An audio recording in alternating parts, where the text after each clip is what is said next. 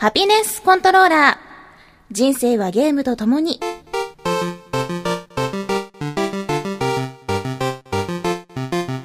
この番組は FPS から美少女ゲーム、さらには洋ゲーまで、私 DJ ミスズの生きる糧となっているゲームについてご紹介。Xbox One 発売後。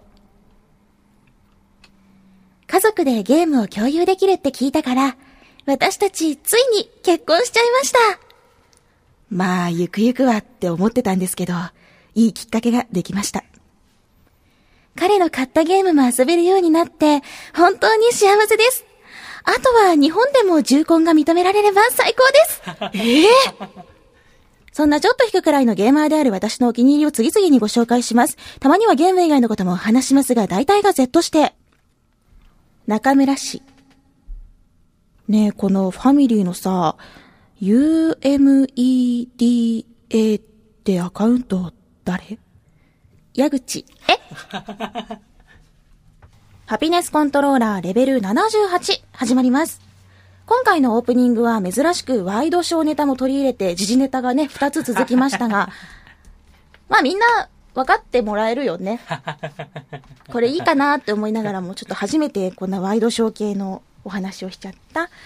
えっ、ー、とですね、ちょっと Xbox One について新しい情報がいくつか出ていて、少しお話をしましょう。まず一つ目が、ファミリー機能というものが、えっ、ー、と、新しくですね、発表されました。これは、ゲーム所有者の家族であれば、どこかの、どこの Xbox One からでも家族が買ったゲームの全ライブラリにアクセスすることができると。つまりですね、その、Xbox ライブアカウントを家族として最大10人まで認証します。そうするとそのみんなもファミリーとして認識されて、ファミリーの中の誰かが買ったゲームを遠く離れた場所に住んでる家族、そのファミリーね、その、買った人の家族が、ネット上のライブラリにアクセスして、ゲームを買ってないのに、ディスクを持ってないのに遊ぶことができるという機能なんです。へー。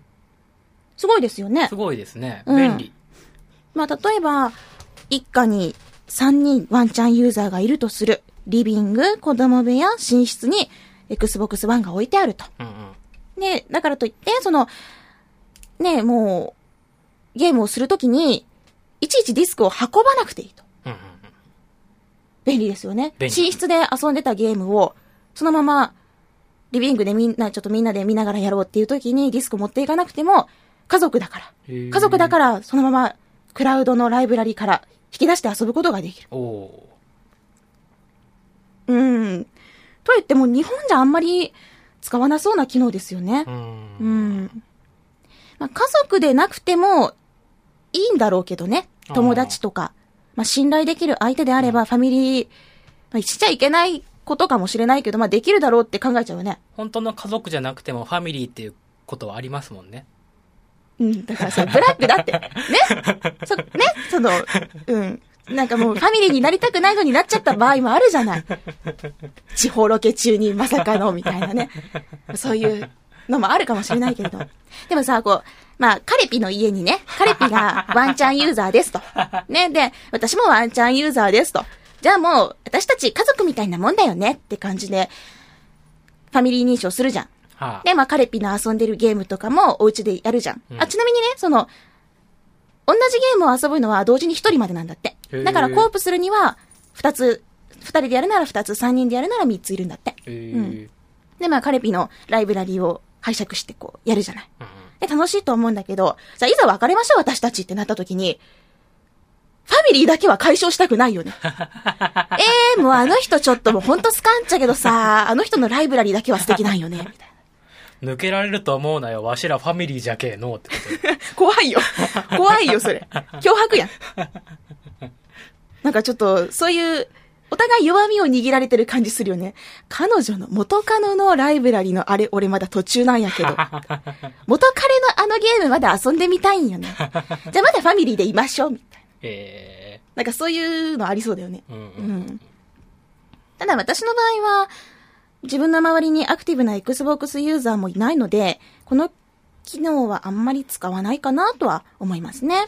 まあでもこのクラウド重視の機能って本当にすごいですよね。近未来的というか、インターネットを通じて、ここまでいろんなものが自由になったんだなという気はします。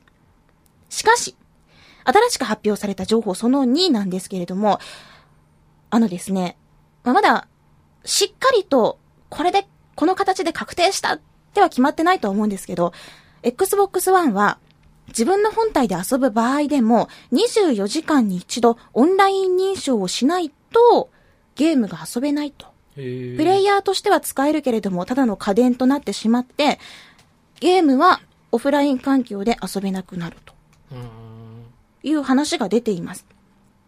ただ、みんながみんなオンライン当たり前っていうわけではないと思うんです。全員が全員ゴールドメンバーシップを持っているわけではないと思うんです。だからそういう、じゃあオフラインで今まで遊んでた人はどうするのっていう救済策の部分はまだ発表されてなくって、まあなんかないと困りますよね。うんうんうんネット引いてないとこもありますもんね。うん。ただ、その、まあ、さっきもさ、ファミリー機能もそうやけど、とにかく何でもクラウド重視で、まあ、インターネット接続当たり前の前提の話でのものしか出てないんよね。だから、えー、なんかそのゴールドメンバーシップじゃなければ、えー、お客さんじゃないの？みたいな。アクティブに遊んでても？みたいな。ちょっとね、そういうふうな不満も出てきちゃうよね。うんうん。ただ、何かしらの救済策は絶対ないと困っちゃうとは思うんだよね。うん、まあ何より私が困る。出張先でライブに繋がらない時がよくある。そうなると、箱でしかない、ただの。何にも見れない。何にも見れない。ボックスとカメラみたいなそのキネクト持ってきてる人みたいな。よくわからない。重たいもの、重し持ってきました。漬物でも漬けますかみたいな。なってしまうわけですよ。持ってるスマートフォンでテザリングするとか、Wi-Fi ルーターを持ち歩くとかすれば、まあ、そこら辺は、ね、クリアになるのかもしれないけれども、ちょっと私今 iPhone4 使ってるので、テザリング、まだ使ったことないんですよねう。んうん。ただ、年末までにはさすがに iPhone5 にすると思うので、テザリングできるようになって、まあ出張時も安心かなとは思うんだけれども、うん、このインターネット、本当に、まあ常時接続が基本なのかなっていう心配な点は、まだまだちょっとね、拭えないというか、うん、これからどういった救済策が出るのか、はたまたその、ね、せ、あの、仕様が変わっていくのかっていうのは、まだ見守っていきたいところで、今の段階で悲しんだり、やややや言ったりとかはあんましないんですけどね。するつもりもないんですが、うん。徐々にベールが剥がされていくこの Xbox One。一体どうなるんでしょうね。うん。なんかこうみんな、やっぱ注目してるよね。ワンちゃんに。すっごい否定する人もさ、いるけどさ、そんな、そんな本当にゴミって思っとうなら見らんといいやんって、争いは同じレベルのものでしか発生しないんだよって言いたくなるよね。まあみんな期待してるんでしょうね。うん、みんな知りたいんだよ、このワンちゃんのことを。うん。知りたくてたまらないんだ。うん。ねえ。とりあえず、Xbox One の、これからの情報を一緒に待ちましょう。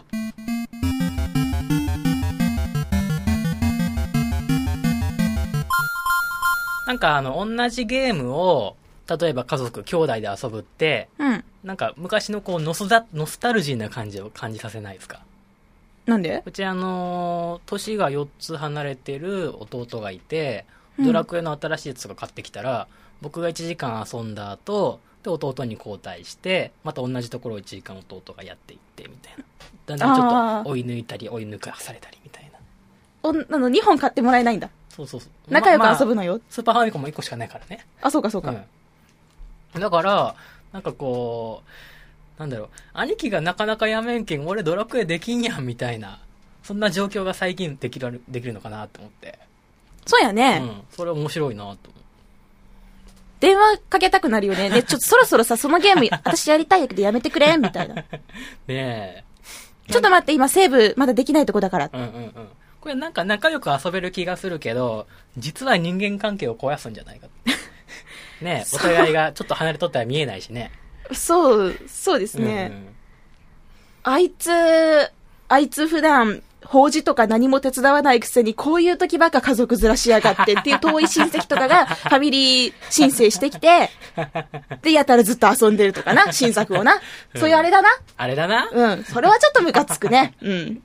えー、なるほど新しいライフスタイルが始まりますね、これねえ、ちょっとそういったどんな問題が出てくるかもワクワクしますけれどもね。ええまあ、ワンちゃんの話はとりあえず楽しみにして、ね、待つという形で決めまして、最近は結構いろんなゲームを360と遊んでます。うんどんなゲームを遊んだのかと言いますと、えーとですね、少し前からマインドジャック始めました。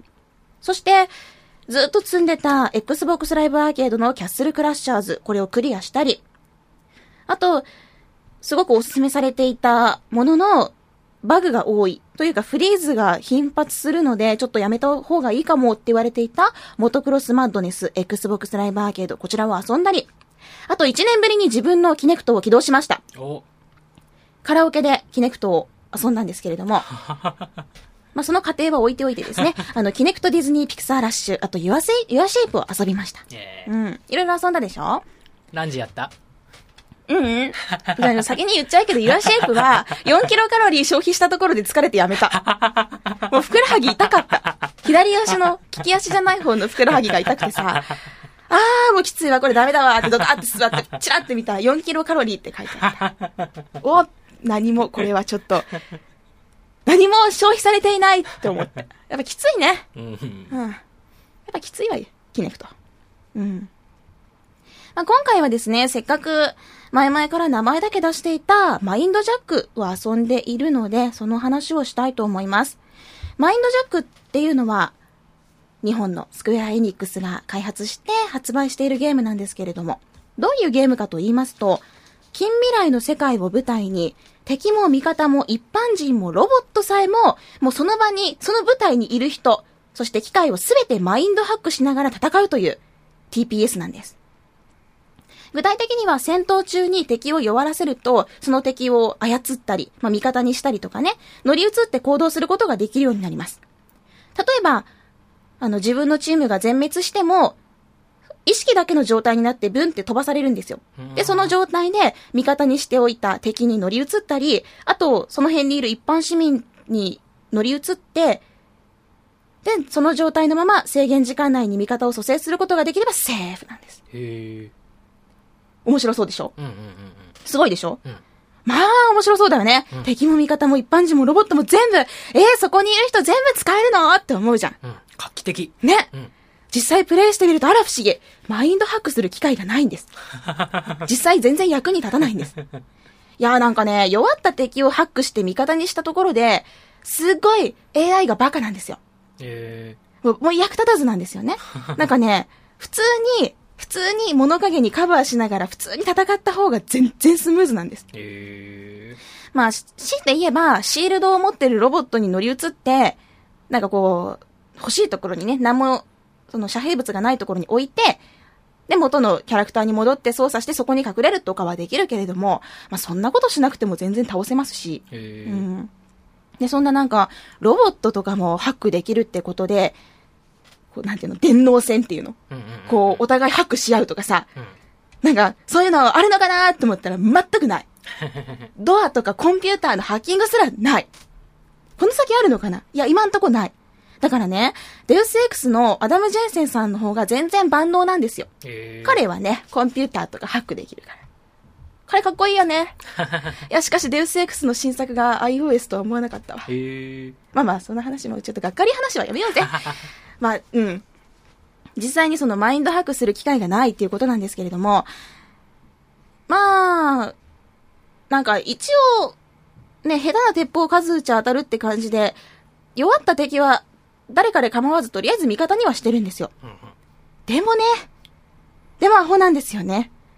まあ、全体的に AI がアホっていうのが、例えば敵の場合、敵の AI、真横に立っても気づきません。えー。ええー、でしょ？棒立ちで戦ってもない人がいたりする。敵で。えで、その時に、え、何やってんのこいつって思って一発撃ち込んであげるとこっち見て気づく。で、ダダダダって撃ってくる。で、攻撃もワンパターンだし、動きもワンパターンだし、アホだなーって思う。で、味方の場合、味方も AI アホなんですよ。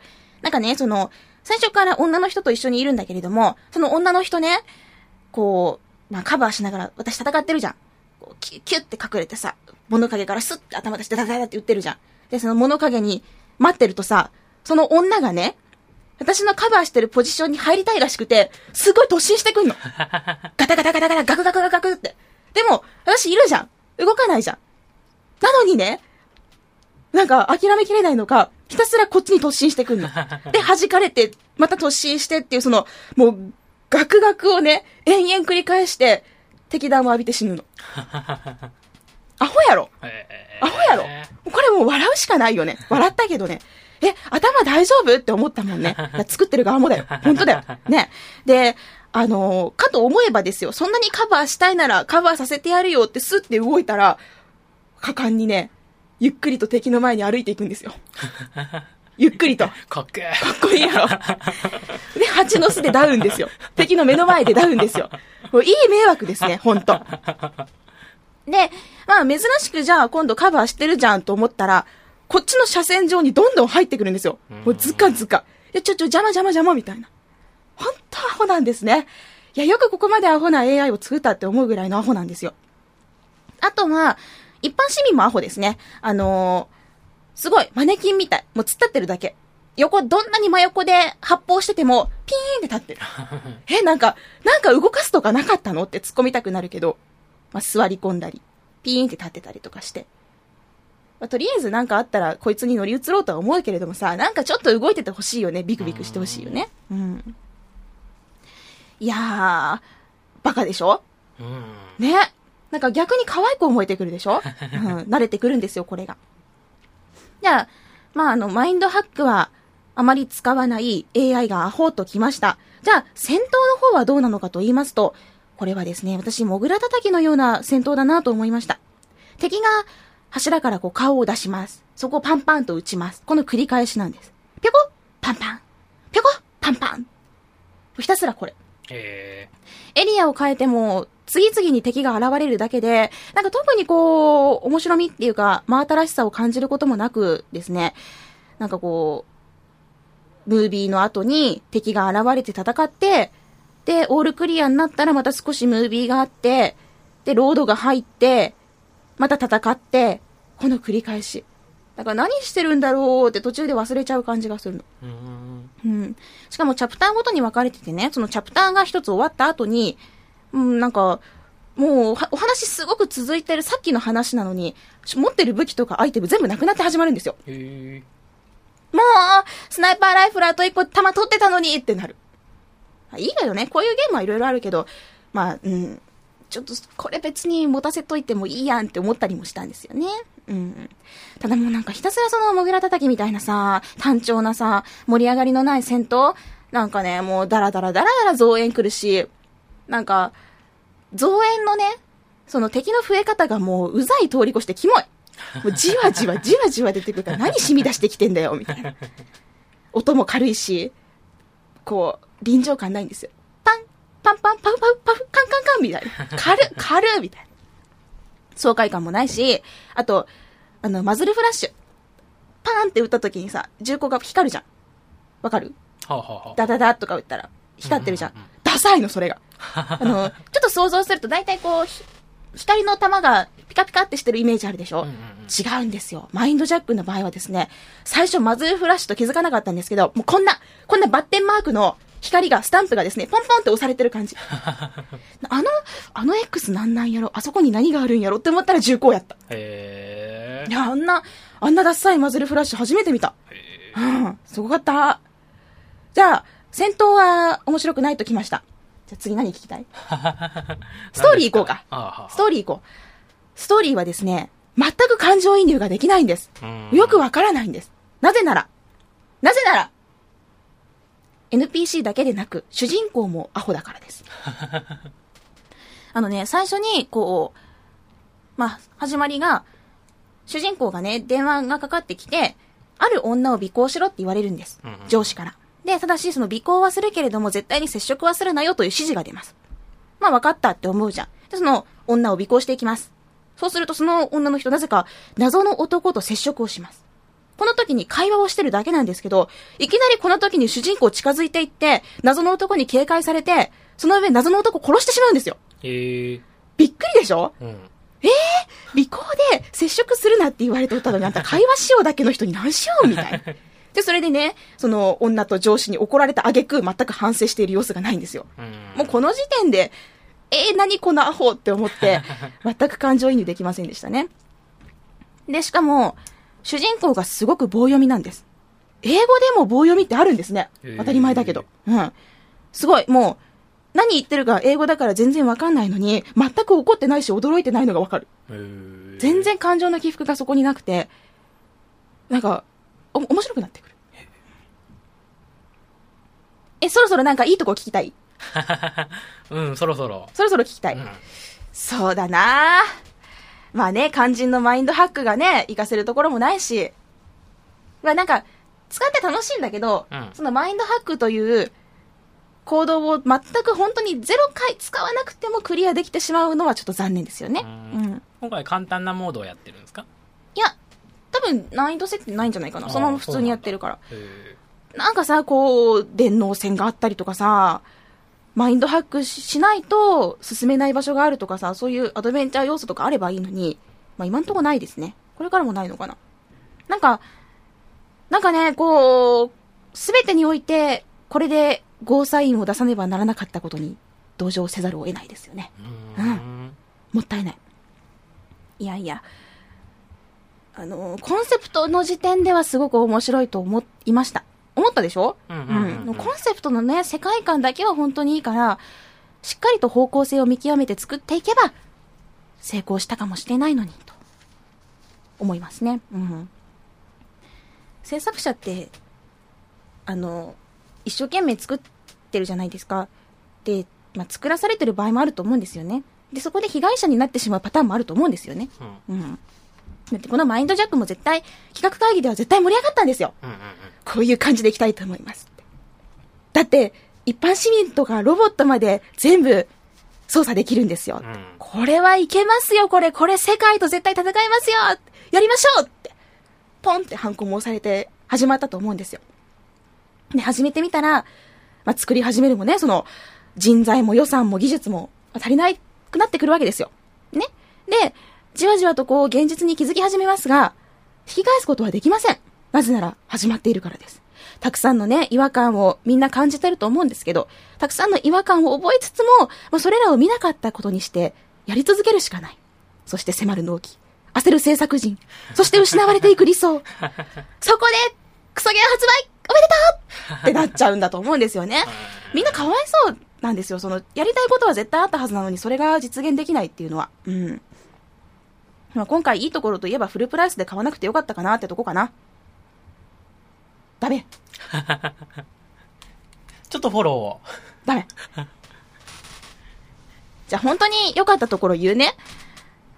どこかに楽しみを見出そうと思って、プレイにすごく前向きになってます。もうね、本当に面白くないのに楽しいんですよ、そこが。なんかね、最後まで頑張りたいと思える。なんか、嫌いになれない。へもう1時間、もう30分遊んで、あれこれ本当に噂通りクソだなって思ったけれども、なんか投げ出す気になれなくて、わあ、絶対どっか面白いとこあるやろうって思って、頑張りたくなる。ーうん。うん。だから最後までやってみたくなる。これで最後まで本当にダメだったらもう、笑えるよね。うん。いや、たまにはこういうゲームもいいなと思いました。ね、クソゲーってさ、すごい、話変わるけどさ、こう、期待したゲームがクソゲーだった時ってさ、一生懸命否定するよね。自分の感情を。うんうんうん。なんかこう、予約してワクワクして受け取ってやり始めてさ、あれって気づき始めるんよね。これなんか、思ってたのと違う。あれ ?PV 詐欺だったかないやいや、そんなことはないだろ。まさかそんなことはない。これからきっと面白くなっていくんだみたいなことを言い聞かせながらやっていくけど、なんかじわじわこう、真実、真実がさ、見えてくるんよ。そうなると、なんか死んだ目になるよね。死んだ魚のような目になるよね。プレイ中。口開いてくるもんね、ポカーンって。ある？そういう経験。ないやろー私はね、それをね、セインツロー3でやったからね。最近だったら。はあ、まああの時の自分の騙しっぷりと言ったら、どっかの本当もうなんか、教祖様になりそうだったよ。一生懸命私自分自身を洗脳したもん。でもダメだった。やっぱクソゲーはクソゲーだと思った。こんな感じ。マインドジャックは、なんかね、あのーすごくダメなんだけれども、嫌いじゃないよ。うん。これから先何かもっと面白いところがあるかもしれないから、まあ、本当に投げたいって思うまではちゃんと頑張ってみようと思いました。うん。うん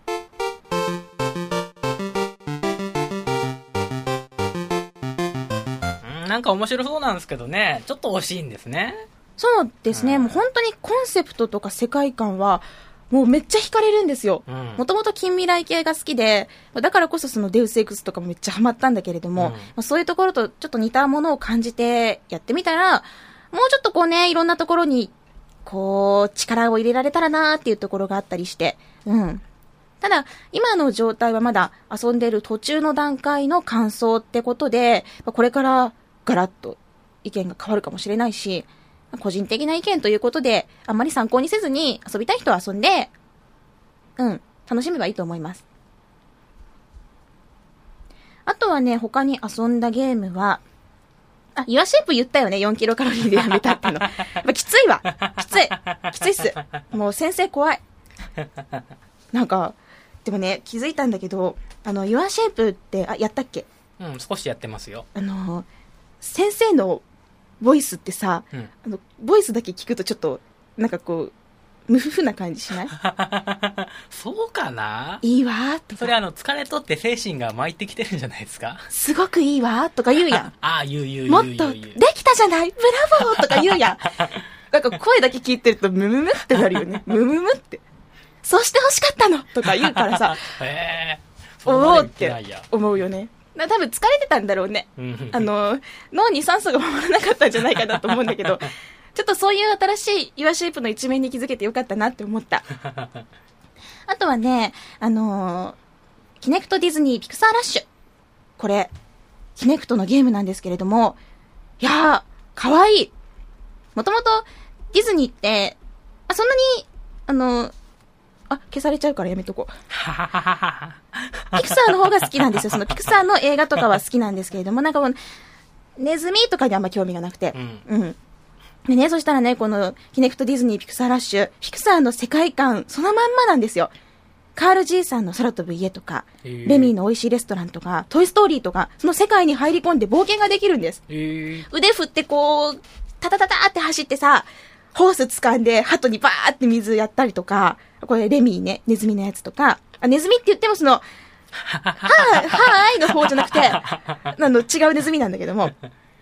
とか、なんかトイストーリーの中ではその、キャラクターになってさ、こう、ウッディと一緒に走ったりとかさ、楽しいんですよ。え童心に帰れると言いますか、久々にワクワクしましたね。うん。あの、レミーとトイストーリーがアドベンチャー要素が高くてお気に入りで、まあ、これからもちょっと続けたいなと思うんですけれども、いやいや疲れますね。あいや、しかしキネクトは疲れるわ。まあ、1日1時間、1日30、1日20 20分ぐらい やっていこうかなって思いました。あとは今遊んでいるのがモトクロスマッドネス。これ、フリーズがすごく頻発すると最初に話をしたんですが、パッチ来たよって言われて、よし、じゃあじゃあそろそろ私も遊ぶかって思って起動すると、起動しないんですよ。もうそこでフリーズするんですよ。いやいや、パッチ当てたいんやけど、みたいな。で、今日の話なんやけどね、これパッチ当たるために起動しようとして、起動時に4回フリーズしたんですよ。フリーズして電源落としてまた、ポコンってオンラインになって、で、またフリーズして。フレンドさんもいい迷惑ですよ。遊んでる時にポコンポコン、ポコポコ嫌がってみたいな。で、それでやっと5回目でパッチを当てることができて、まあ無事にゲームできてるんですけれども、このモトクロスマットネスっていうのは自分のアバターが乗ってるバイクレースなんです。こう、キャッチーな見た目の割には結構本格的で、でも爽快感もあってですね、すごく楽しめるんです。多分、誰でも楽しめるレースゲームだと思うので、うん。ぜひライト層からね、コア層まで楽しいと思うので、いろんな人に遊んでほしいなと思います。みんなでレースとかできんのかね？なんか、オンラインでわーってやりたいよね。うん。最近はこんな感じで、Xbox ライブアーケードの積みゲーを崩そうといろいろ楽しんでいるところです。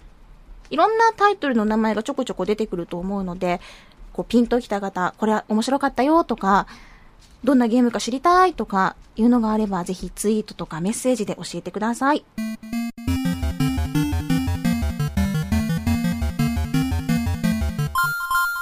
それでは皆さんからいただいたメッセージを紹介したいと思います。まずは、ラスカルの人さんからです。ミスズさん、大ちゃん、こんばんは。いつも楽しく聞かせてもらっています。久しぶりのメッセージです。唐突な質問なんですが、以前に放送された地上波版ハピコンについて、ラブ FM リスナーやラブ FM 関係者からの反響とかは何かありました？やはり、マニアックすぎて何もありませんでしたか？どうなんでしょあれ、あの、オンエア中って実況ツイートしてたんですよ。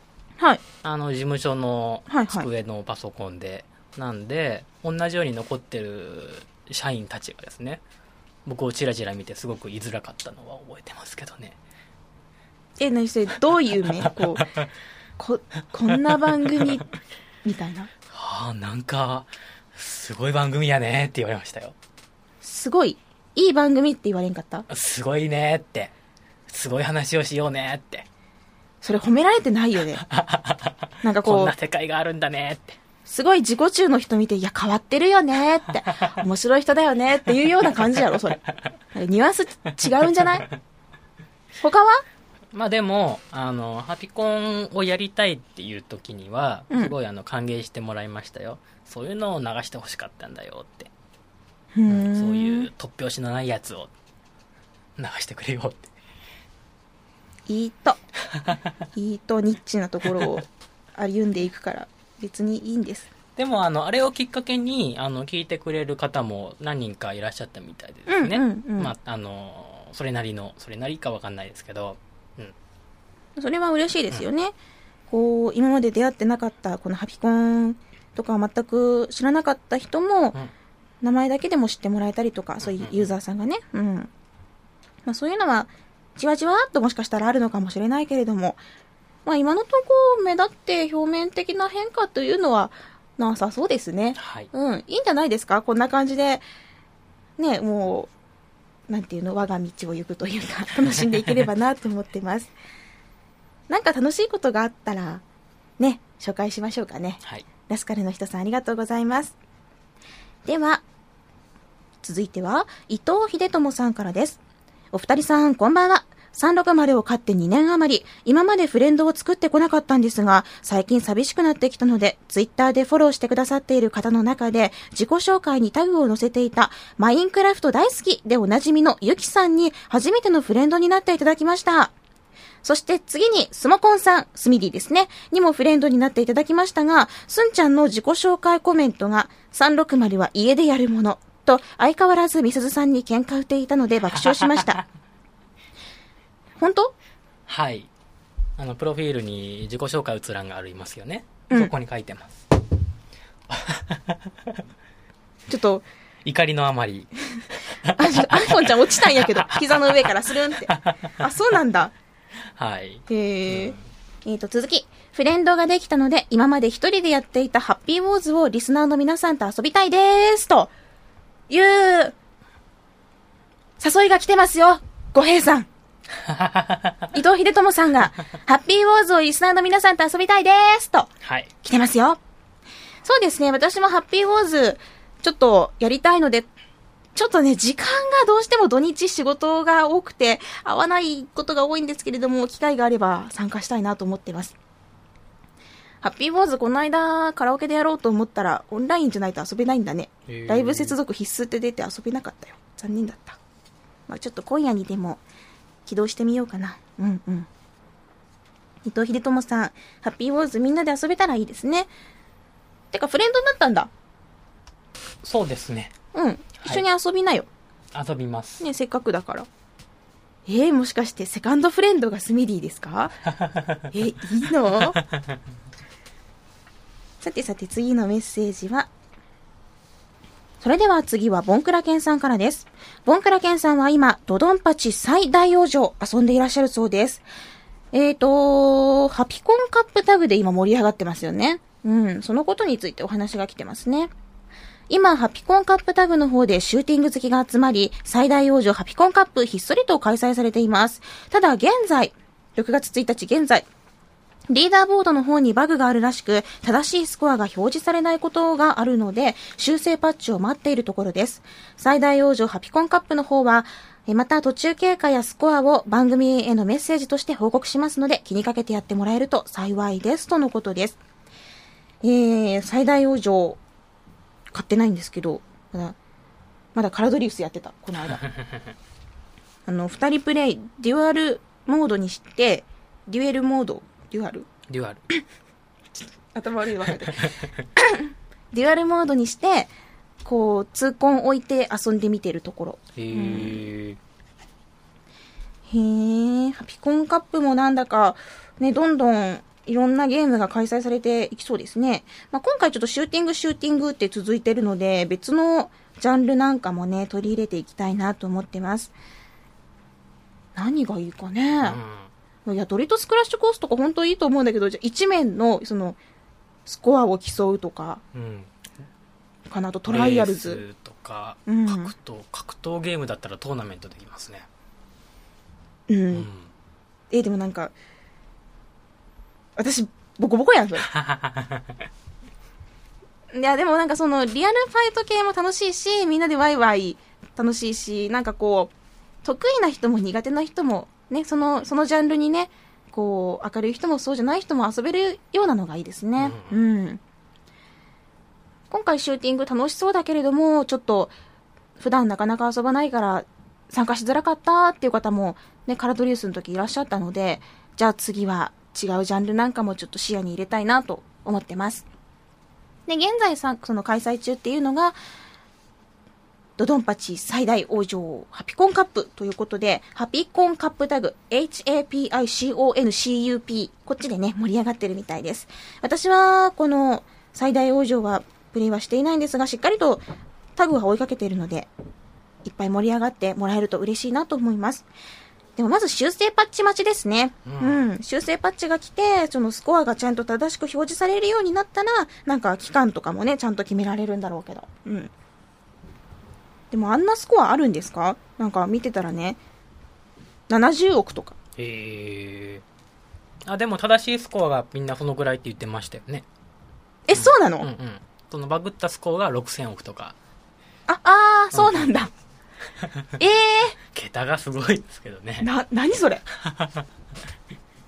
カラドリウスの3000万点とかでも数えづらって思ったのに。うん。え、1、10、100、1000万、10万、100万、1000万、1億、10億とかでしょ、?10 桁はあ、はあ、大変だわ。すごいね、なんかこう、バブルみたいだね。スコアのバブルが起きとうね。今後なんか、楽しめそうな、ハピコンカップのね、その開催タイトルがあれば、まあ、ツイッターから始めてもいいし、番組でやるよって言ってもいいし、ゆるーっとなんかやっていこうかなと思ってます。ボンクラケンさん、今3位なんですかね。頑張ってくださいね。では最後はニンニンさんからのメッセージです。みすずさん、こんにちは。レベル77でエンディングを途中で切るか切らないかという話が出ていましたが、自分も映画は完全に終了して、館内が明るくなるまで席を立ちません。エンドロールの後にちょっとしたおまけがあったり、続編への前振りがあったりする映画もあるので、油断しないように気をつけています。ゲームのエンディングも同じで、スタッフロールを最後まで見ることで実績がポコンされるものもあり、必ず最後まで見るようにしているんですが、ここで少々問題が。一本のタイトルに関わる人の数が多くなったせいで、スタッフロールが長くなってしまうのは仕方がありませんが、稀にループするものがあるのが悩みの種なんです。しばらく放置したままにしていても、なかなか終わる気配がないので、もしかしてループしているのではと疑って、ついボタンを押して飛ばしてしまったり、特徴的な一節を覚えて繰り返し出てこないかとじっと見張ってみたり、ということがしばしば。できることなら業界全体の取り決めとして、エンドロールは必ず一周でオープニングに戻ること、ボタンを押すとキャンセル、スティックを下に入力すると早送りということをルール化してもらえたらなと思っています。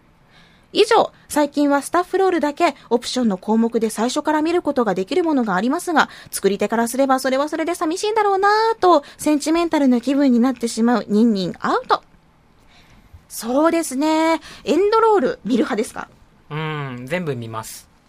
あの、映画とかでも、あの、よく、あの、アメコミの映画とか、うんうんあれは毎回最後の最後に、次の映画化する作品はこれみたいなのが、ちょっと出るらしいんですよ。あと、ドラえもんは来年のやつが予告があるし、具体例が出ましたね。うんそうなんだ見ますよ。なんかね、映画は全部見る。うん、うん、うんエンドロール最後に館内が明るくなって、もう、落ちてるポップコーンとか見えるぐらいになってからちゃんと立つ うん。うんですけど、ゲームはね、これまちまちで、な、うーん、うーん、たまに飛ばすね。うん。どういう時に飛ばすのかっていうのはないけど、気分かな。早くまた強くてニューゲームやりたい時とか、サクッと消しちゃったりすることもあるし、まあでも基本は見ますね。やっぱりそれは、実績があるかもしれないというドキドキ感。うん、うん。へうん。たまにあるんですよ。スタッフロールを全て見るっていう実績が。えー。そういうのがあったりするとあれだし、まあ、おまけもね、結構あったりもしますし、最近だったらバイオショックインフィニットもそう。スタッフロールを飛ばすとちょっと見られないものがある。うん。ので、一応最近はそんな飛ばした経験はないかなと思います。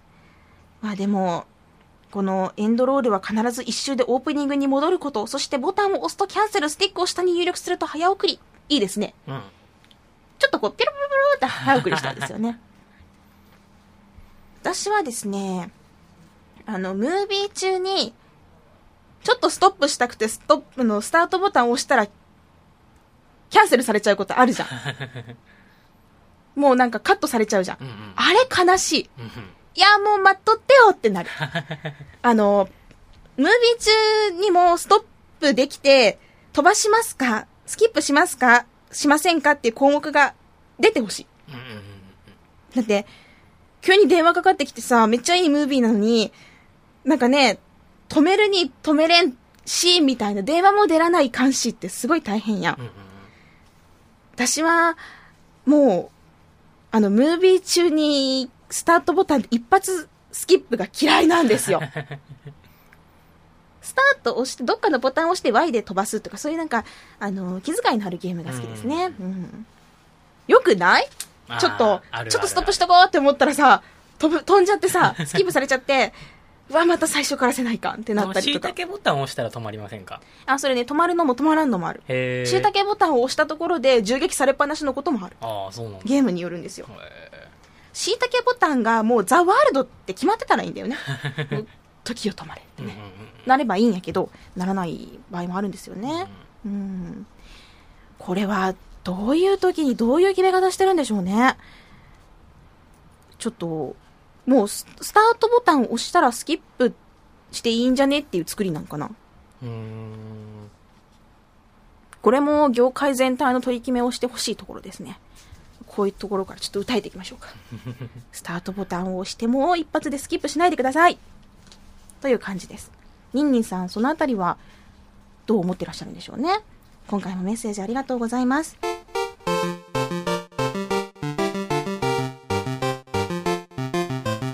まずはモモンガさん。カラドリウス、試しにベリーハードのボスラッシュやってみたら弾速が速すぎて笑った。俺の知ってる素直なイリスちゃんじゃない。別人やった。これ聞いてね、私もベリーハードやってみたんですよ。早い早い。弾が多い多い。うん。びっくりした。見ました？僕はノーマルに変えただけだったんですけど、うん早いよね。びっくりするよね。違う。わーって思うよね。うんもう思わず水防御もフル稼働で100%切れて ゼロになって終わったけど。これまでちょっとこう、ボタンを何回か、押したり離したりで節約できたんだけど、そうそうそうババババってなくなるよねすごいなくなるよね。うん、びっくりした。でもあのベリーハードでもすごいこう、高スコア、ね、ハイスコア叩き出してる人がいるわけでしょ、うんなんか、なんかの能力者なんかな こう世界がスローモーションに見えるとか、そういう能力を持ってる人なんかなって思う。実際そういうのあるかもね。うんうん。あ、でもほら、脳の処理速度がすごい速い人とかって逆に、普通の動きが遅く見えたりとかもするのかもだから、うんうんなんかやっぱすごい人なんだろうね。うん。やっぱ素直なイリスちゃんがいいよね。ベリーイージーって最高だったわ。ほんと。朝倉淳さん、ついにうちにある2台の Xbox 360が、それぞれ子供たちに占領されたでござる。どちらもマインクラフトプレイ。ということで、あの、息子さんがマインクラフトをプレイしている後ろ姿が写真付きでツイートされていました。とうとう娘さんだけではなく、息子さんまでマインクラフトの手に落ちてしまったということで、朝倉淳さんはどうやってゲームをするんでしょうか。2台ともってことだよね。うん。ねえ。え、そんなに魅力をこう、子供でも感じることができるんだね。うんすごい。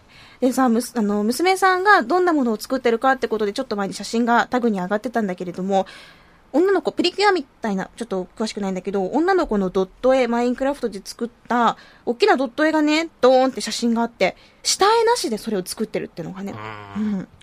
ちょっと遡ればあるんですけれども、すごいなって思いました。私はその、下書きなしとかで始めても、円作ったらまずその視点と終点が繋がらないからね。残念ながら。だって四角でもそれだよ。うん家を建てようと思って、まずは土台で四角、長方形作ろうと思ったらずれてんのよ。あれ？って思うよね。あれ？ちょっと、桜淳さんはあれですね。お母さんは子供たちが寝てからみたいな。お父さんお母さんは子供たちが寝てから。夜は大人の時間で、まあ10時ぐらいに寝させて、その後遊ぶしかないですよね。よしさん。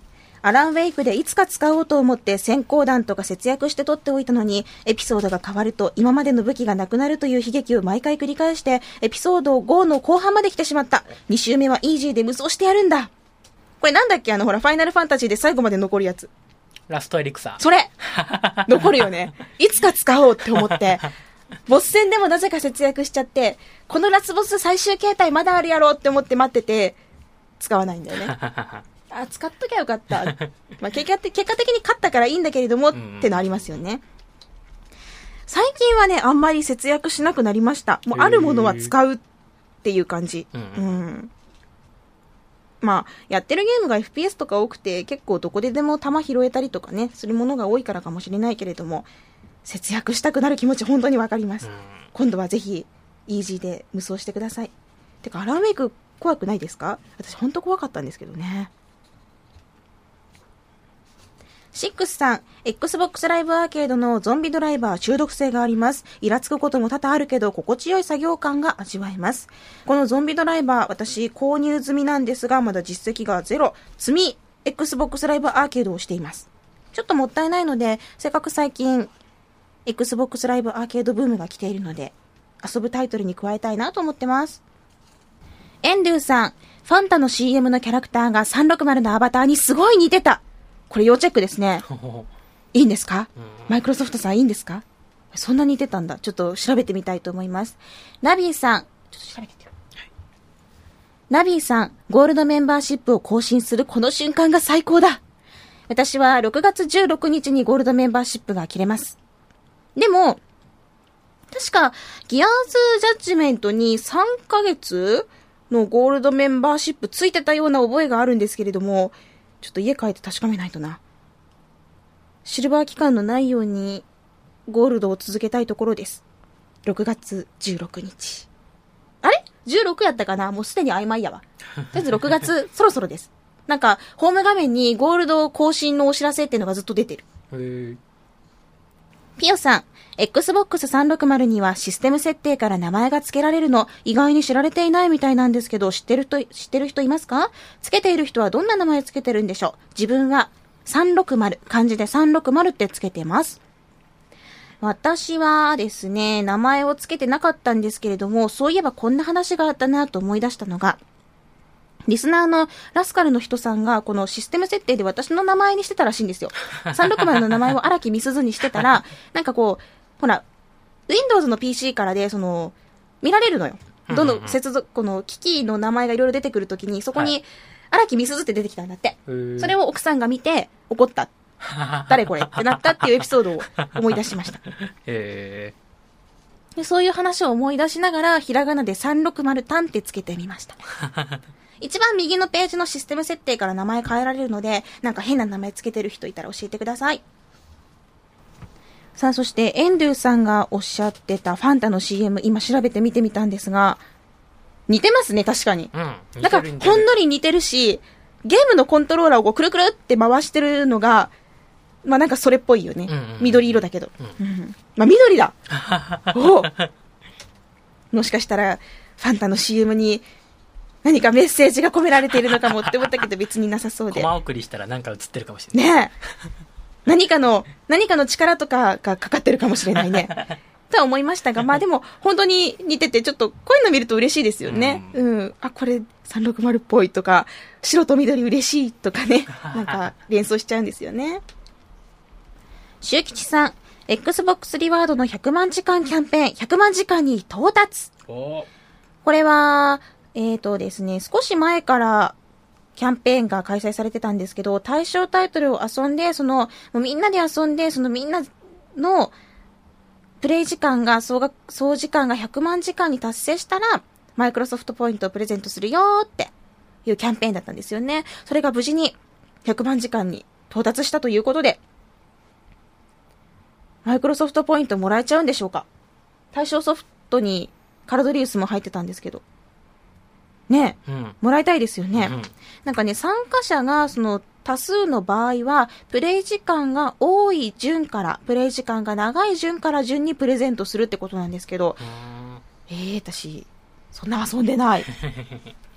こうやってみんなで100万時間とかこう目標決めるの楽しいですよね。うんで、しかも、その頑張った分のご褒美もある。っていうことで、またこういうキャンペーンがあれば新作タイトルも注目されるだろうし、いいなって思いました。うんディレクターのパンチラ、パンツ理論についての同意が結構来てましたね。ねえみんな同じ気持ちなんですよ、パンツに対して。あ、そう。あ、そうなの？パンツはみんなのものなんですよ。ザッパー C さんは、スミディのパンチラ談義、これまでの中で一番熱く語っていたなぁと、ちょっとほら、呆れが入っとうよ。ね？クマプさん、スミディの語ったパンツ理論よくわかります。しかし、店パンだったとしても見えないのが理想。つまり、履いてなああ。これは、ちょっと誘ってますね、これね。これは新しい理論ですね。みんな履いてますよ。みんな履きますよ。ジンさんもスカートが風によってめくれての話について、スミディとはうまい酒が飲めそうだ。うん飲み行きましょう。パンツの話をずっとしよその、できんくらいは、他のお客様のご迷惑になりますので。続悪さんも、住本 D のパンチラ哲学は真理。店パンだから大丈夫ってこっちからしたら同じ布なんで全く問題ない。う。うん、大丈夫。そういうもんなの？え、だって店パンっていうのはね、パンツの上に履くんだよ。はあ、はあはあはえ、言う、言うたれば、ブルマみたいなもんだよ。みんな、あはあの、制服のスカートの下に履いてたような。うん、うんうんうん。店パンだから大丈夫だよ、ホラーってしてくれるんでしょ？いや、せんから。いや、しないから。あれ？てか、見えたところでそれ短パンでしかないじゃん。はいはい。あの、よく制服の下うんに体操服の短パン履いたりするじゃないですか。うんうん。ちょっとそんな動いたら見えちゃうよ、大丈夫よ、短パン履いてるからビラーみたいいや、そのな。あビランは、れがだ、あれが大好き。ビランはしないから。変なの？あまたパンツの話に北斗さんが。北斗さんパンツの話しかちょっと、まあ印象残ってないんだけど、サッカーワールドカップで日本中が盛り上がっている中、僕はファミコンサッカーのハーフタイムに見れるチアガールの一ドット白い点のパンチラにワクワクしていた少年時代を思い出す。ああ、もう素敵な少年時代。そこ白かったんや。チアガールの股間が一個白かったらもうそれ明らかにパンチラですよね。一ドットであろうとそれはパンチラですね。昔のドット絵の方がさ、こう、想像する余地があったというか、ううんうんん。これはドット一つで表現されていますけども、俺の中では、ですよもう、ピンクの白いちっちゃいリボンまで見えるやろ。見える見もうえる。後ろのクマさんのプリントも見えちゃうぐらいよね。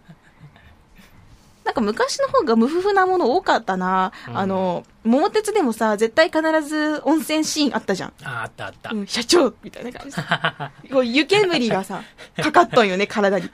で、みんなこう、バスタオルとかこう、カポーンってしとんやけど、あったよね。うんあれ絶対見たよね。うん、温泉ですぞ。そう、温泉ですぞ。社長、温泉ですぞ。あの、裏技王とかさ、大義林とかさ、昔めっちゃ分厚いほら、裏技の本あったじゃん。うんうんもう人殺せるぐらいの 分厚さの。あれにね、あれで桃鉄引いてみよったもんね。うんうんうんあ、なるほど。ここに行けば温泉がここを見られる。調べたらなんか見れるぞ。そうそうそうそう。懐かしいっすな。最近はなんかこう、平気で、平気でなんか洋芸とかだともう当たり前のようにうん、ベッドでイチャイチャしとうのがこう、わかるやん。へえ。なんかこう、あ、こいつら、ちょっと夜のジョージみたいな感じのが分かってしまうから、なんか、なんか情緒ないというか、ううんん、やっぱ隠された方が何でも楽しいのかもしれませんね。今回もゲームのことからパンツのことまで、たくさんのツイートありがとうございます。ハピコンタグもハピコンカップタグもしっかりと追っているので、いろんなツイートぜひしてくださいね。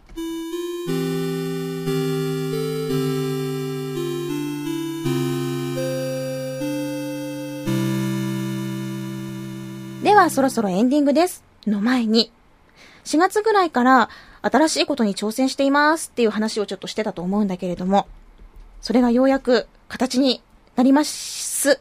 お実は、春から始めた新しい仕事っていうのが、ボートレースのピットリポーターっていうお仕事なんですよ。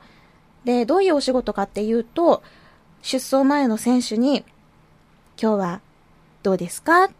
今日の波とかどうですか？どういった調整するんですか？みたいなことをお話を聞いて、それをお客様にお伝えするっていうお仕事なんだけれども、もう専門用語はたくさんあるし、ニュアンスの違いとか、本当にもうちょっとした違いで、いろんな受け取り方があったりとかしてね。うん。